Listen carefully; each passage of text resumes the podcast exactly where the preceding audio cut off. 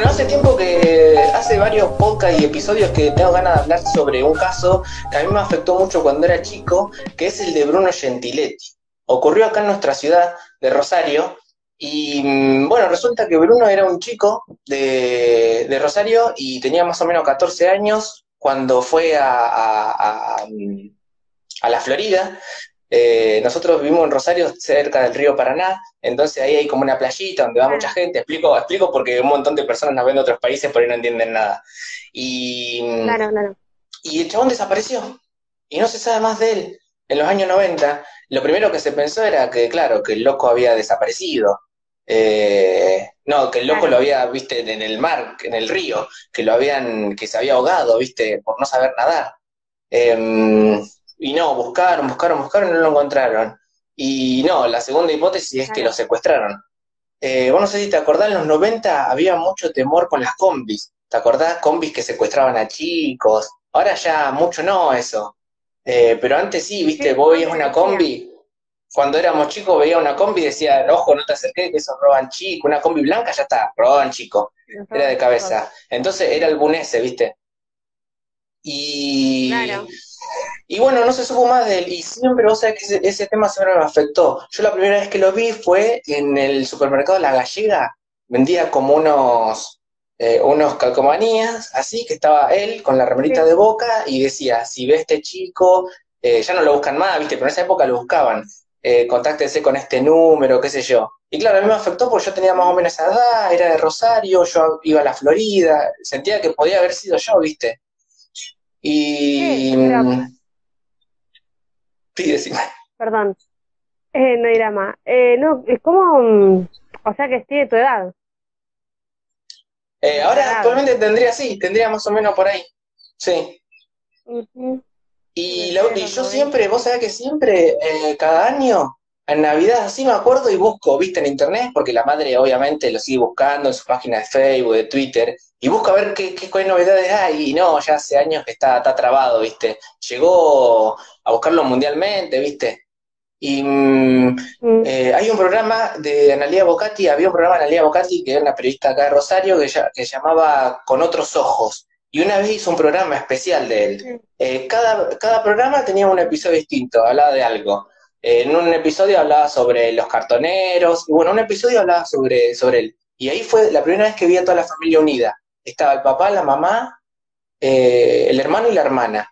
Y, y no, cuentan qué pasó, hablan ellos, todo. En esa época todavía estaban juntos, pero ya están separados, ¿viste? Eh, los padres. Claro. Y mm, vos sabés que ese tema siempre me afectó. Y mm, siempre lo linkeo con el de Madeline. Viste que el de Madeline McCain fue mundial. Ese, es- ese lo conoces o no. ¿Te acordás? El de la pibita rubiecita. Bueno, ese hay un Ah, documental en Netflix. Sí, ese, El viste, clásico. Sí. Eh, Bueno, ese hay un documental en Netflix que salió este año. Claro, y también pasó lo mismo. El de ya, los padres fueron a Portugal eh, de vacaciones y la, la dejaban a la noche, viste, durmiendo. Y decían, vamos acá a una cuadra, exactamente una cuadra, a la noche a cenar con amigos. Eh, y cada una hora, dos horas, volvemos a la habitación a ver si están, viste. Y en una que fueron y volvieron, no la encontraron más. Y no se sabe más de la piba, desaparece. Es clásico que ahí tiene muchas conexiones con otros países y por ahí la secuestraron y la robaron a la pibita. Pero lo de acá de Rosario, yo fue eh, creo que el único caso acá en Rosario que desaparece alguien y. Porque viste, siempre vemos casos que desaparecen chicos, así. Pero ese fue un misterio tremendo. Tremendo, tremendo, tremendo. Y aparte, eh, supuestamente un lugar de vacaciones es la peor que te puede pasar. Para mí, que te pase algo en vacaciones es lo peor.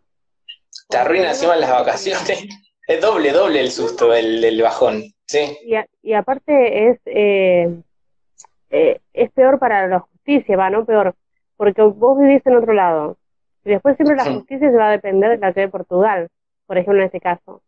Y, Claro. y después, y si bien investigaron también gente de la nacionalidad, que ellos son, no sé si de Londres, creo que son de Sí. Inglaterra, sí, los padres eran de Londres Bueno. estaban en Portugal de vacaciones. estaban en Portugal de vacaciones. Es un tema que pasen esas cosas así. Y aparte se dice que supuestamente el, el sospechoso número uno, que tenía una, eh, ¿cómo se dice? Cuando son, ay, no me sale el nombre, las, los, ay, los autogar, yo digo autogar, pero no se dice así, los que son como combi, como camionetas con, para vivir.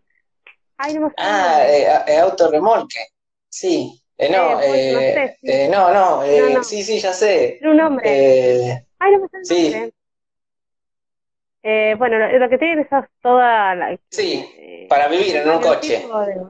claro, como un, es como un Yo tampoco me acuerdo, sí, sí. No sé el nombre. Bueno, de esos, supuestamente... Casa rodante. Eh, secuestrador, sí, ¿no? Después de que, que pasó con ella. Em, eh, tenía, supuestamente, estaba parado ahí, varado ahí. O sea, había estacionado ahí por muchas semanas. Y después, justo cuando pasó mm. esto, el tipo se fue. Mm, sí, vos ves el documental. A mí me gusta. Sí, a mí me gusta el documental porque te deja dos opciones.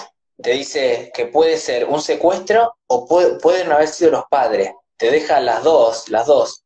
Las dos, esos documentales que te dejan los dos, está bueno. Sí, que te dejan las dos opciones. Y mm, sí, vos ves el documental que son de, varios capítulos y mm, hubo un montón de inconvenientes, el trato de los policías, eh, lo que vos decís, la gente que rondaba, justo había como dos o tres sospechosos ahí que eran muy sospechosos. Eh, sí, sí.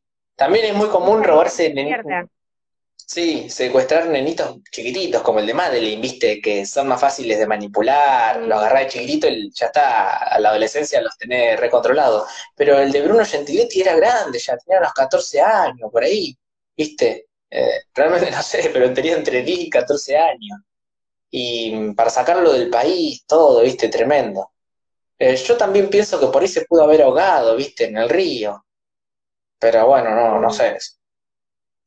Pero si se ahoga, bueno, no sé. No, nunca Hicieron, buscaron, lo buscaron un montón, hicieron rastrillaje y todo. Pero no, no, no encontraron nada. Bueno, me imagino, me imagino que se habrá ahogado alguien, sí, en el río, mm. para nada. Mm. Eh, pero lo que yo eh, nunca escuché, así como que en la parte de la Florida alguien se haya ahogado.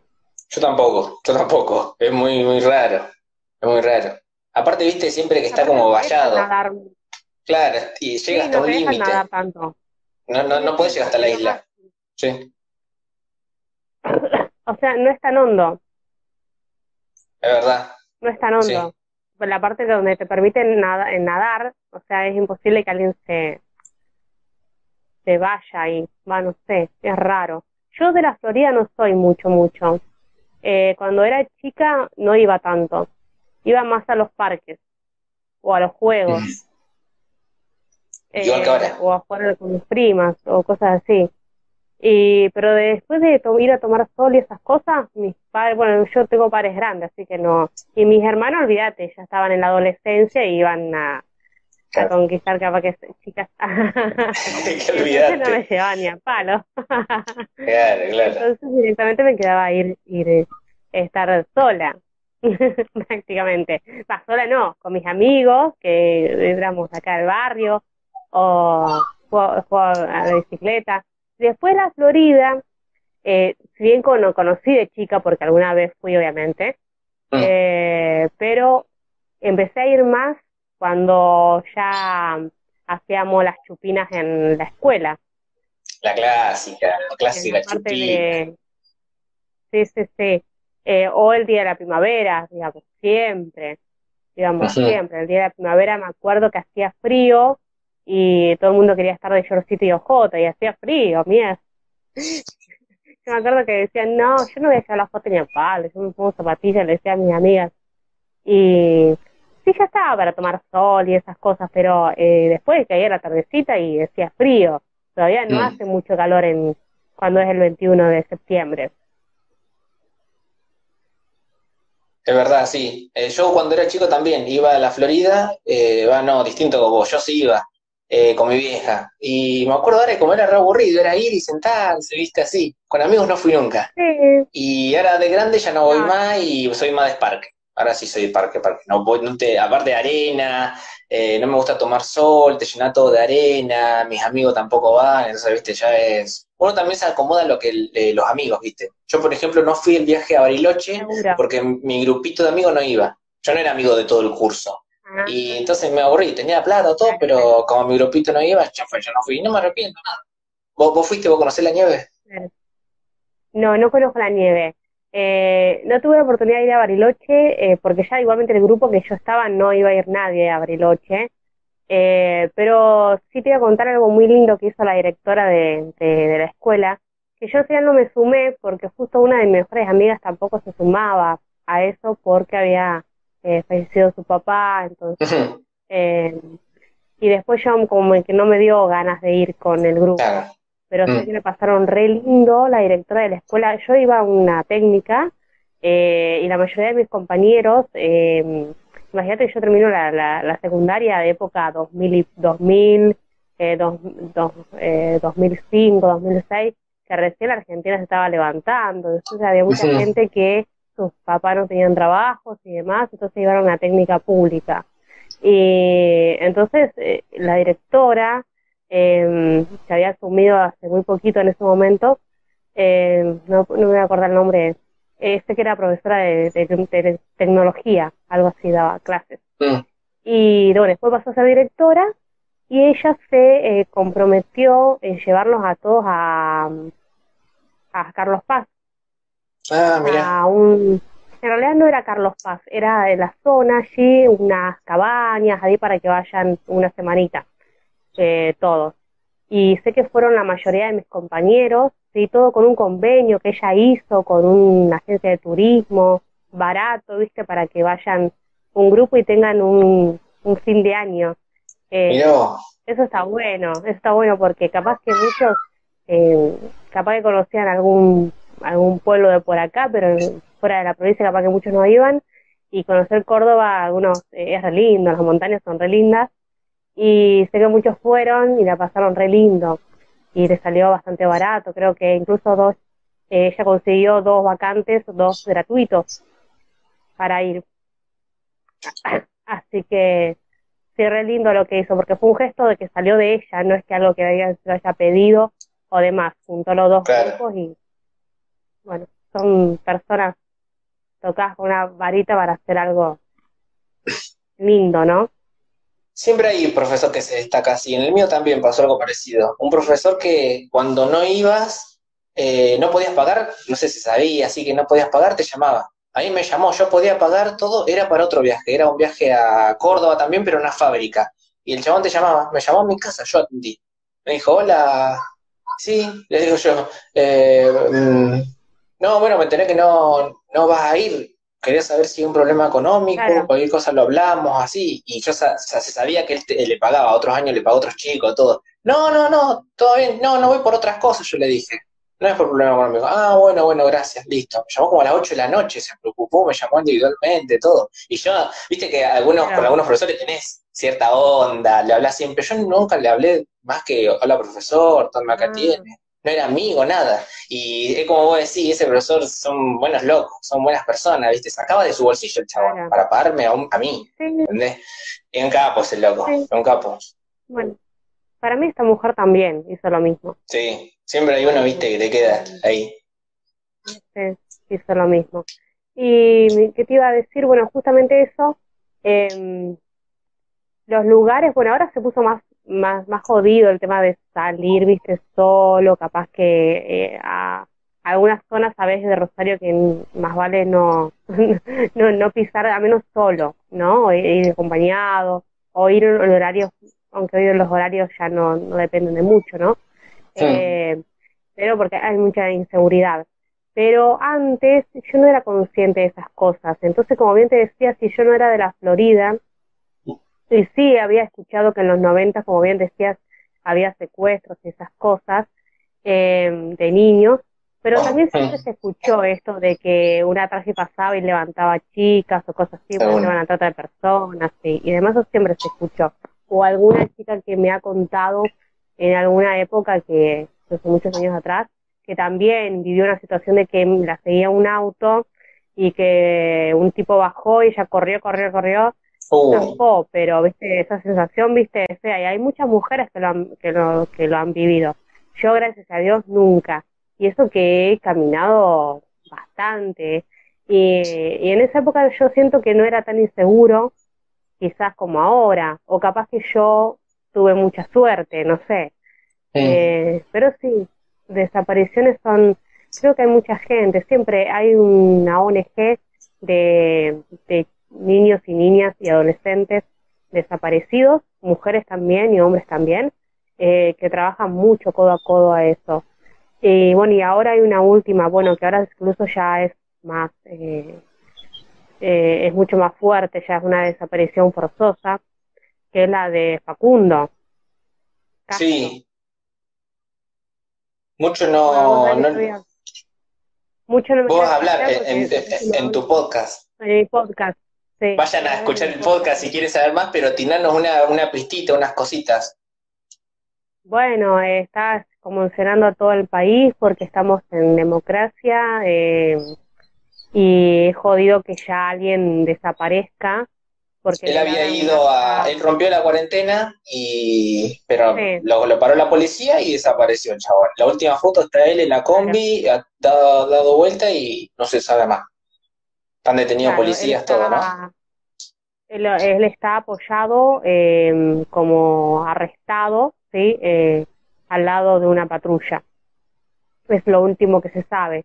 Pero también hoy escuchaba, la, eh, estoy informándome para hacer el episodio mañana, que lo voy a grabar y lo voy a subir mañana.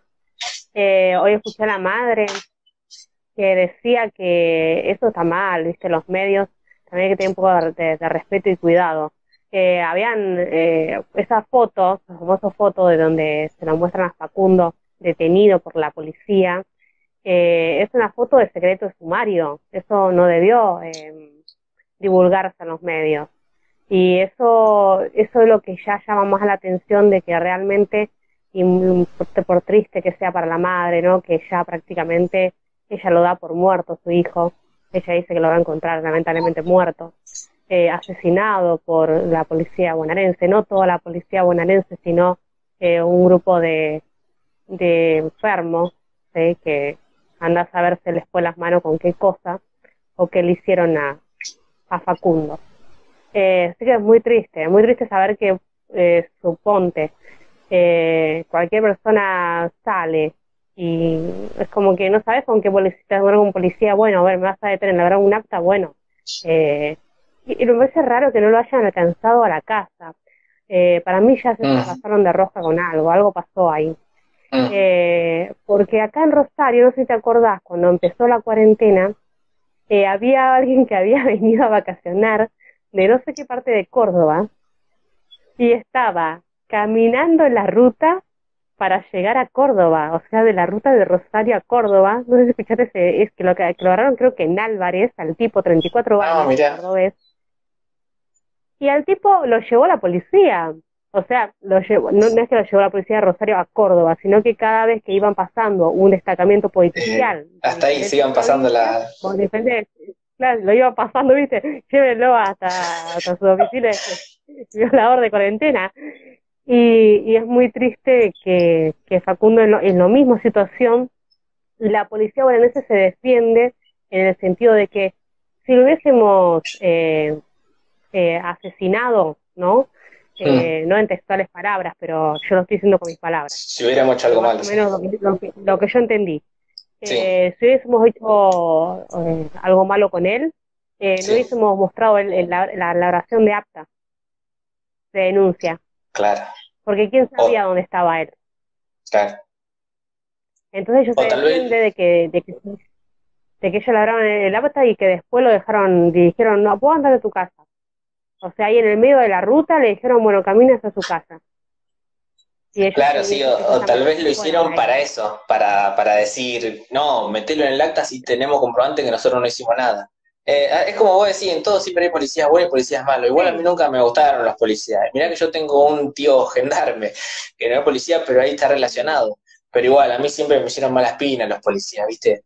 hay infinidad de casos, o sea, hacemos informe el caso Culacio, el que fue el de a ver a los redonditos de ricota, eh, no, hay un montón. Hay policías buenos, viste, como el que vos decís, que lo ayudabas loco a llegar hasta Córdoba, y también el policía es mal. No sé qué habrá pasado, no leí mucho sobre el informe, no sé qué actitud tenía el pibe, viste si era un pibe, pero parecía un pibe bueno, había salido a ver a la novia, nada más, y no sé qué habrá hecho, por ahí se le fue en las manos. Un simple golpe, viste, que el pibe se le aprovechó, el policía lo golpeó, cayó, se dio la cabeza contra el coso, muere y ya está, viste. Eh, seguramente no fue, fue sin querer, viste, los policías, pero bueno, un asesinato, en fin, si lo matan. No creo que haya sido alevosía, viste, como vamos a matarlo entre todos, porque sí, viste, que a veces agarran las pibas y las violen y las, matan en patota. Claro, pero supuestamente no, no sé si, si él se ha resistido, habrá corrido o algo por el estilo. Pero ¿por qué? Si tampoco tenía mucha...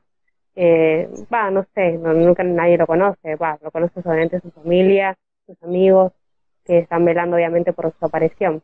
Eh, el tema es que mm, la segunda hipótesis es que como él tenía una relación em, eh, un poco, estaba terminando su relación con su novia, él se va a, ver a su ex novia en realidad por este motivo, para reconciliarse.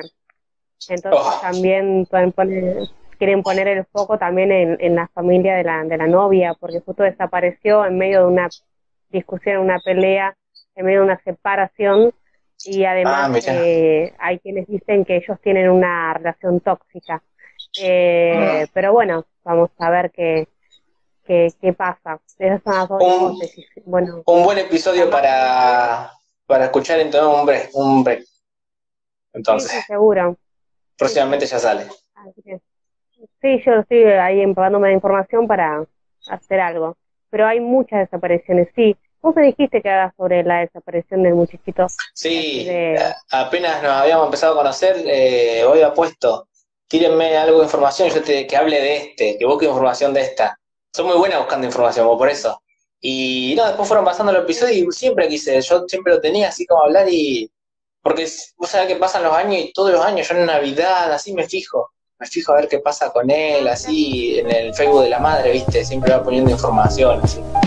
Así que bueno,